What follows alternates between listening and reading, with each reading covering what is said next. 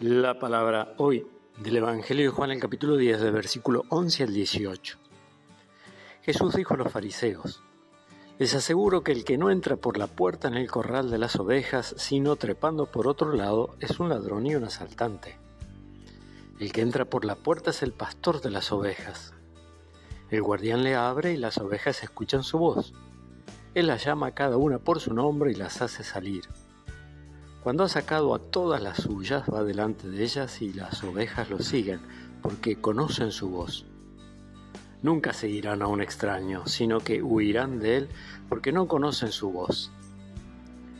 Jesús les hizo esta comparación, pero ellos no comprendieron lo que les quería decir. Entonces Jesús prosiguió, Les aseguro que yo soy la puerta de las ovejas. Todos aquellos que han venido antes de mí son ladrones y asaltantes pero las ovejas no los han escuchado. Yo soy la puerta.